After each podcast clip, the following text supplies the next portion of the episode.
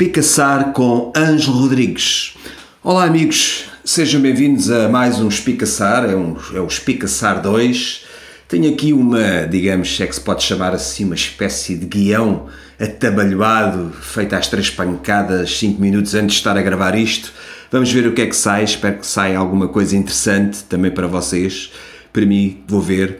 Uh, então comece propriamente este Espicaçar 2, 15 a 20 minutos de, diria, por delírio, com uma pequena declaração, digamos, opinião, desabafo, sei lá o que é que lhe é de chamar, apresentada numa entrevista que provavelmente muitos de vós também viram, visionaram, acompanharam, uh, da SIC Notícias, que no passado dia 9 deste mês, foi precisamente o dia do, do, da famosa declaração do, do Primeiro-Ministro, portanto, é quando da apresentação do muito aguardado comunicado, digamos, deliberações, medidas, diga-se já que muito pouco explícitas e a necessitarem de bastante detalhe, mas isso depois lá iremos. E estas deliberações, medidas, declarações, como quiserem, é, foram sobre o cenário de, chamemos assim, entre aspas, de reabertura das aulas presenciais e toda a problemática que envolve este assunto. Foram esquecidos vários tipos de ensino, como por exemplo o ensino profissional, e reparem, nem uma única palavra, por exemplo, sobre o ensino recorrente. Só temos alimentar. Então, quem aconselhou, provavelmente o Primeiro-Ministro não tem que saber, tem, de alguma forma ele tem que saber, tem que, tem que saber para governar e particularmente na, na área do ensino, que tipos e níveis de ensino existem, mas se não sabe, informava-se para que é que serve o Ministro da Educação. Mas mais não se, não se diz para já. Parece então que há representantes de vários tipos de ensino que não são tidos nem achados, como diz o nosso povo. Muitos pais, encarregados de educação, professores e outros, direto ou indiretamente ligados ao sistema de educação e também, obviamente, de, a comunicação social, os média, estavam ansiosos por estas declarações do Primeiro-Ministro, sendo que o Ministro da Educação não disse nada e abanava a cabeça, o que já não foi mal, pois às vezes é preferível não dizer mesmo nada. E ficamos por aqui. Foi pedido mais tarde, a seguir à declaração, os habituais opinion makers, os comentadores, eh, ainda bem, para que todos possam ter a palavra e comentar e esclarecer e, e detalhar e dizer mais alguma coisa. Foi pedido então, dizia um comentário a, a vários jornalistas uh, e representantes também das estruturas sindicais, jornalistas e por aí. E o jornalista David Diniz, se calhar também muitos de vós ouviram, ao que sei, diretor adjunto do Expresso, disse, ao, a meu ver, algo que necessita de ser mesmo muito bem esclarecido por toda a comunidade educativa e, particularmente, pelos políticos e, particularmente, mais ainda, pelo Ministério da Educação. E cito o que ele disse: que a avaliação devia ser o menos exigente possível. Foi o que ele disse, que a avaliação devia ser o menos exigente possível, dada a conjuntura e a contingência, obviamente, que estamos a viver. Eu posso dizer, enfim, o que é que eu posso dizer sobre isto, que é o que eu também queria agora partilhar convosco. Até certo ponto, estou de acordo com ele se e só se o que foi dito se refere apenas e só a partir de 14 de março, quando, quando houve a interrupção letiva, quando houve o fecho das escolas, digamos assim. E também, na minha, na minha qualidade de professor do ensino secundário, já não estou de acordo em relação, por exemplo, às classificações ou notas relativas ao segundo período ou para quem esteja em semestralização, como é o meu caso, às classificações uh, que advêm da semestralização, do, do, neste caso do segundo período ou do primeiro semestre. Defende até uma coisa para uns considerada radical, que os alunos, sobretudo os alunos do secundário, deviam ficar com as classificações atribuídas no segundo período ou no primeiro trimestre. Era, é, seriam essas as classificações e eu vou mais além, é essa a minha proposta, senhores diretores das escolas, senhor Ministro da Educação e todos aqueles que têm, eh, que têm algo a ver com isto em particular, atribuir as classificações do segundo período ou do primeiro semestre mais um valor. Se o aluno teve 14, passa a ter 15, se teve 12, passa a ter 13, se teve 9, passa a ter 10 e por aí fora. E assim, garanto-vos, todos ficariam muito bem na fotografia. Eu sei que alguns vão torcer o nariz, ah, explica lá isso melhor, detalha lá isso melhor, não será este agora aqui o fórum, enfim, não será o espaço num podcast propriamente para fazer isso. Estarei aberto para, para, para justificar melhor, se é que já, já, se é que já justifiquei alguma coisa, esta minha posição, mas uh, para grandes males, grandes remédios, como diz o povo, portanto, esta seria uma solução para mim, mais, de, de muitas, até há algumas bastante delirantes que tenho ouvido por aí, parece-me sinceramente a mais uh, ajustada, justa e a mais adequada. Parece-me também, tendo em conta a conjuntura e a contingência que estamos a viver, do sacana do vírus, o procedimento mais justo, sendo que hoje em dia, também vos posso dizer isto, justo, justiça e coisas do género, começa de facto a ser muito difícil de se definir. Portanto, isso seria outro, outro podcast, outra conversa, uh, seria outra razão de coisas, digamos. Em nosso entender, diria, é preferível existir apenas avaliação formativa e daí a nossa proposta de mais um valor para aqueles que de facto realizarem essa dita avaliação formativa e até mesmo para aqueles que justificadamente não tiverem oportunidade nem condições como sabemos que existe, infelizmente, de a realizar. Portanto, não venham com histórias, uh, aqueles que, que, estão sempre do contra e que qualquer proposta, por muito bondosa e interessante que possa ser para muitos, é sempre má ou muito má para outros. Uh, Dir-me-ão, então e para que é que serve, o que é que é isso da avaliação formativa? A avaliação formativa, sejamos justos e claros, não é só para entreter, embora também seja, é para reforçar, sobretudo, e consolidar matérias. E já não é nada mau, ainda bem que assim é. E haver uh, formas de, entre aspas, obrigar os alunos e os encarregados de educação a fazer com que os seus educantes respeitem essa avaliação formativa, mas não se prejudicava ninguém, ficávamos todos bem na fotografia, volto a referir, que uh, a avaliação até ao segundo período ou, ou a avaliação de, do primeiro semestre, mais um valor, uh, solucionava este impasse e esta problemática. E também vou mais longe, já que estamos a falar disto agora, não era, não vinha a propósito, mas lembrei-me. E por que não deixar cair este ano os exames nacionais? Por que não? Qual é, qual, o que é que justifica a existência de exames nacionais tais como eles estão na, na, na, no mecanismo, não é? no processo que tem vindo até há uns anos esta parte até agora? Por que não serem as universidades? Ou então, diria, ter-se a coragem de alterar este ano letivo o sistema de acesso à universidade e serem, como já disse, as próprias universidades a conceberem e a administrarem os exames aos alunos candidatos a essas mesmas instituições. Pensem nisso, quem de direito. Bem sei que estes temas são polémicos e estão longe de se escutarem nos próximos tempos. Por um lado é bom, temos que falar destas coisas e várias vezes e de, de vários quadrantes, de várias opiniões, várias sensibilidades. Ainda bem podemos, temos essa liberdade e que outros possam também falar disto e adiantar qualquer coisa de interessante e de positivo ao tema ou assunto. Portanto, também por isto e não só, voltaremos a estes temas em próximos podcasts e também em outro tipo de suporte, quem sabe se eu farei um videozinho ou qualquer coisa, ou um, ou um artigo para, para as redes ou até para um jornal, logo se vê. Falaremos e convido os outros também a debaterem, a falarem, a confrontar ideias, a criticarmos mutuamente, com, obviamente, com, com educação, com, com rigor, com sensibilidade, com propósito, eh, mas isso não preciso dizer, eh, porque somos todos civilizados. Um outro tema, vou passar para um outro assunto, uma coisa que me tem de facto irritado muito, desde que isto começou a, a ser muito badalado, digamos, há, um, há, uns anos, mas agora é que parece que ainda me irrita mais. Parece não, irrita-me mais mesmo, confesso. É a expressão autonomia e flexibilidade curricular. Autonomia e flexibilidade curricular para aqui, autonomia e flexibilidade curricular para, para ali, porra para a autonomia e para a flexibilidade curricular como diria o meu, o meu, o meu saudoso avô. Nunca gostei desta expressão e a mesma quer dizer substantivamente cada vez menos. Eu pergunto: é boa ou é má? Ajuda-nos ou não a ultrapassar este momento de crise?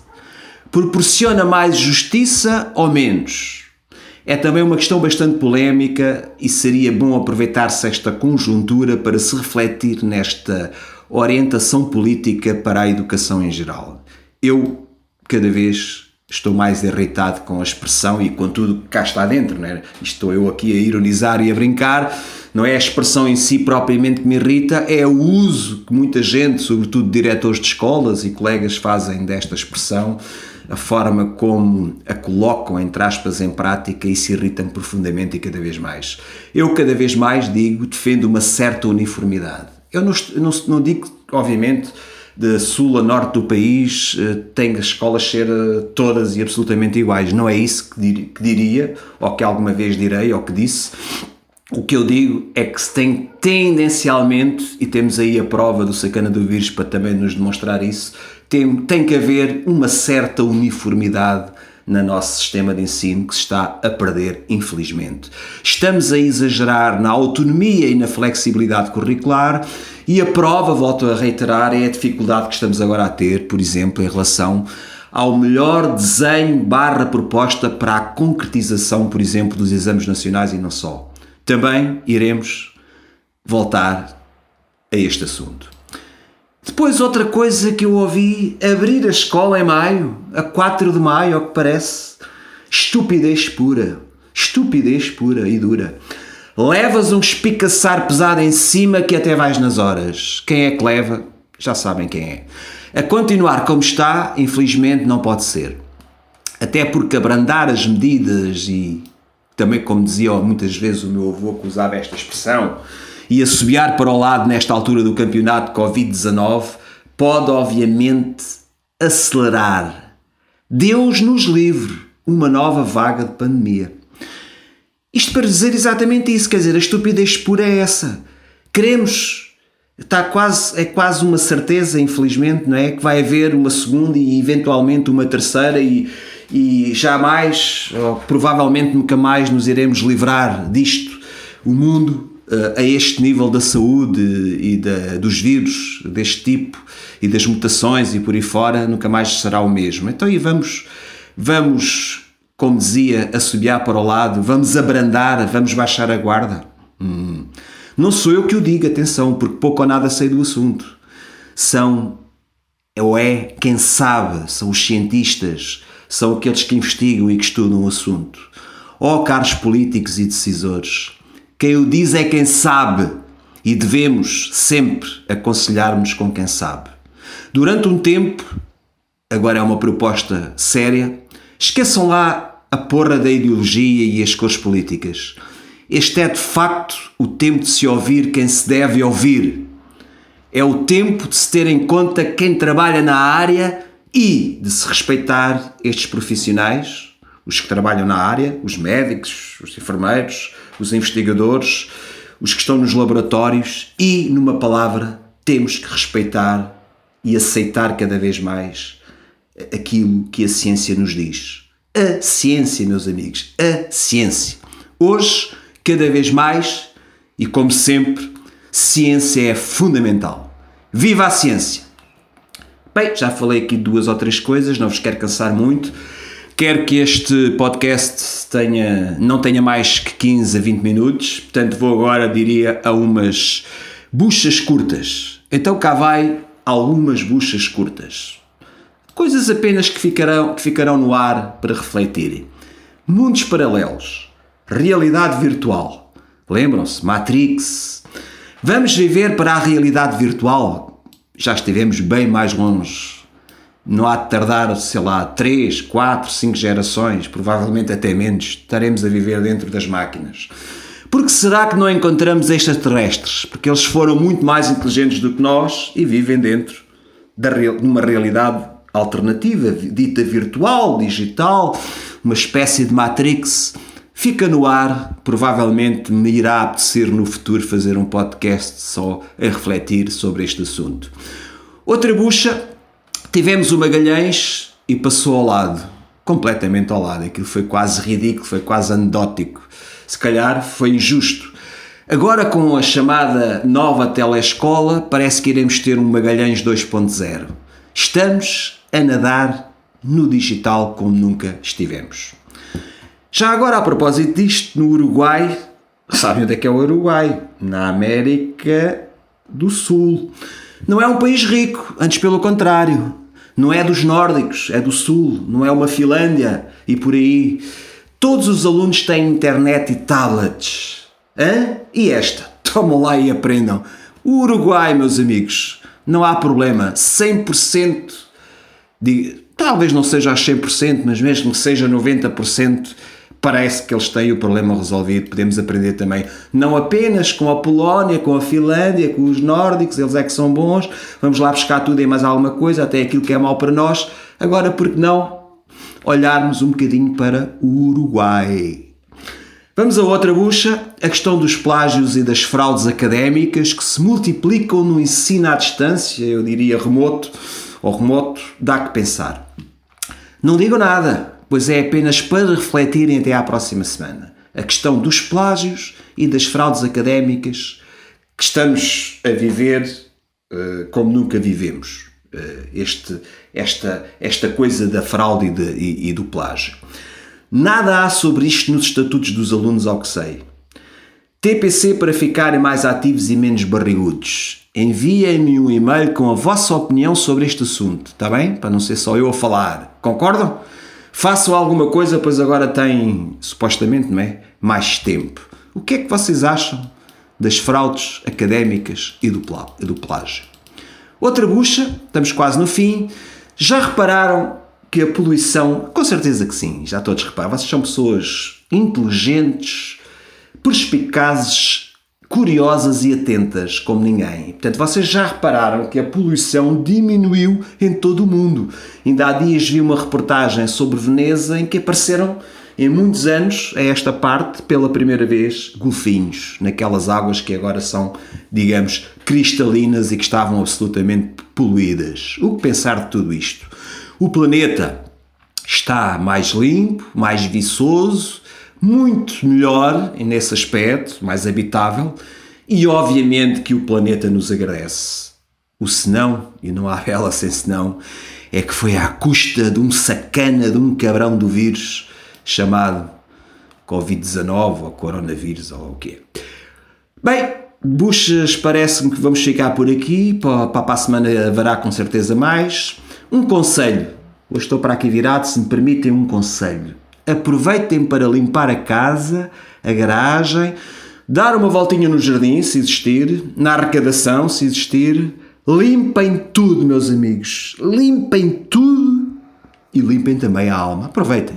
Deem uma lavagem na vossa alma.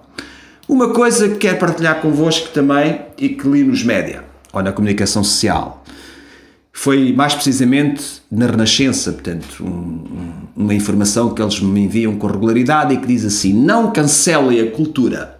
Pedem 1.600 autores e artistas em carta aberta ao governo.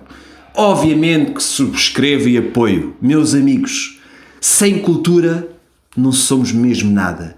Para que viver sem cultura? Portanto, vamos lá, não deixar morrer, não deixar moribunda uh, fortalecer, apoiar esta coisa tão rica e tão importante para as nossas vidas que é a cultura. E também li num blog, mais precisamente no blog do Erlindo, que vou acompanhando, professores vão ter de fazer reset daquilo que acharam ou achavam que era ensinar. É uma parangona do blog e eu comento isto da seguinte maneira. Eis algo que, até certo ponto, posso estar de acordo ou não. Vejamos. As crises podem e devem ajudar-nos a pensar de forma mais orientada e até a contribuírem para a alteração do paradigma em alguns aspectos, mas aqui discordamos, e agora estou-me a lembrar do famoso filósofo da ciência que leciona aos meus alunos, que é o Thomas Kuhn, quando se diz que o novo paradigma abandona a certa altura uh, completamente o paradigma anterior, não é? Eu, eu, eu, discordo, discordo com o grande Kuhn, mas eh, tenho esse direito, e não só. A história de tudo, e não apenas a história da ciência, tem-nos dito exatamente o contrário. Fazer apenas reset, né, no sentido em que é começar do zero, começar de novo, na educação e em qualquer outro aspecto, creio ser absolutamente precipitado, contraproducente e eu diria mesmo até impossível. Portanto, este será o meu comentário, eh, vale o que vale. Quem quiser comentar o meu comentário, fica à vontade. E agora, meus amigos, coisas e afirmações para se ficar a pensar. E apenas isso, para se ficar a pensar. Pico pode já ter sido no final de março. Tem-se dito por aí à boca cheia. Nada nos garante, meus amigos, nada nos garante. Sou eu que digo, não sou especialista. Mas ainda ninguém nos garantiu que o pico já aconteceu, ou está a acontecer, ou que acontece amanhã. Infelizmente não sabemos. Outra, Papa Francisco em entrevista. Pandemia é a resposta da natureza. Isto vem no Observador. É uma possibilidade a ter em conta, digo eu também. Sim, isto agora daria aqui uma conversa de duas horas, nunca mais saímos daqui. É, é a resposta da natureza, claro que sim. Eh, o Papa fez muito bem em lembrar esta tese, esta ideia, esta perspectiva. Fica no ar, meus amigos, para vocês também pensarem. Uma coisa que também me surpreendeu, e agora o meu cão está a ladrar, e muito, talvez ouçam aqui um bocadinho, o, o grande, porque eu, eu gosto do senhor, e muitos gostam também dele, com certeza, a maioria gostará dele por razões mais ou menos óbvias. E limito-me a citar o que disse Ramalhianes nosso presidente saudoso da República no pós-25 de Abril, e agora cito mesmo, nós os velhos, diz ele, numa entrevista à RTP, nós os velhos, eu falo porque sou um velho, tenho 85 anos, vamos ser os primeiros a dar o exemplo. E mais à frente, e quando chegarmos ao hospital, se for necessário, oferecemos o nosso ventilador ao homem que tem mulher e filhos. Fim de citação. Foi o que ele disse então numa entrevista à RTP 1, salvo erro, e é óbvio que dispensa comentários. O que, o que foi dito tem uma força tal e uma energia e uma, uma orientação ética uh, e política e social uh, e humanista tão forte que não vou estragar com mais palavras. Meus amigos, o ensino à distância tem dado imensa dor de cabeça aos professores e nem todos acreditam eu acredito a 50%, se quiser, e mais não digo. Ter internet hoje é como ter uma espécie de biblioteca de Alexandria lá em casa. Toda a gente sabe isto. Contudo, apesar da importância uh, da internet hoje em dia, e, e, agora temos, estamos a viver a prova disso mesmo, não esquecer nunca, nunca, do livro em papel que continua aí de pedra e cal. Oxalá, na minha não será, na dos meus filhos também não, na, nos, na dos meus netos provavelmente também não. Oxalá que o livro se continue a aguentar pelo tempo fora. E já agora, estamos mesmo no fim, eventos para esta semana, ou evento, se quiserem, no, no singular para esta semana. Então convido-vos apenas e só a contemplarem a natureza. Vão à janela e estejam por lá uma hora apenas a olhar aquele pormenor que sempre lá esteve, mas que só agora tiveram realmente tempo para o apreciar e para o enaltecer.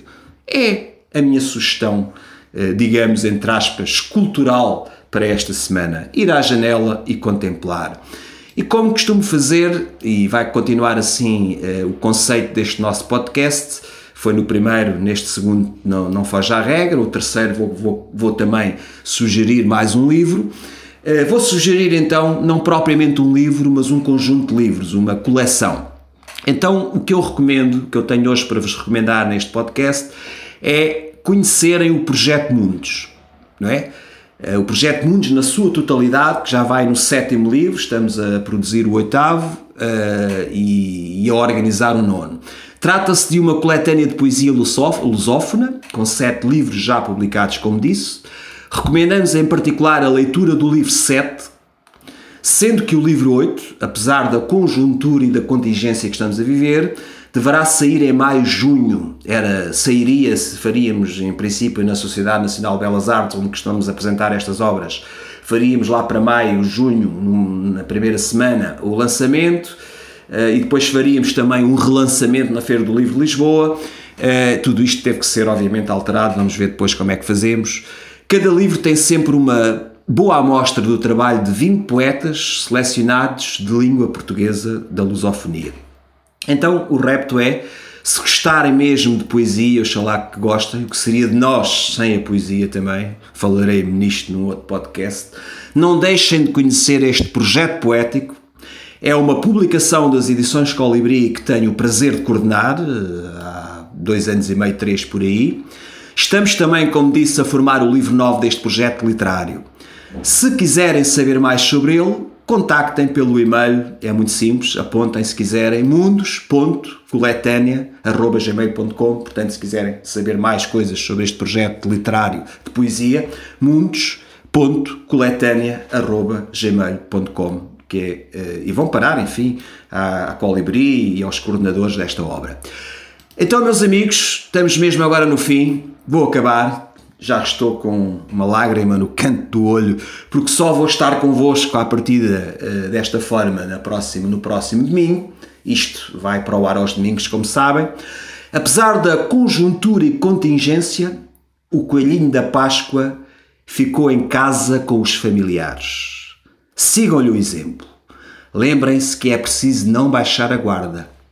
Meus amigos, boa Páscoa e continuação de boa quarentena. Foi de facto um prazer ter estado convosco. Sejam felizes e até ao próximo domingo, quando irá sair ou irá para o ar o próximo podcast uh, Espicaçar 3, sendo, este, sendo que este foi o Espicaçar 2.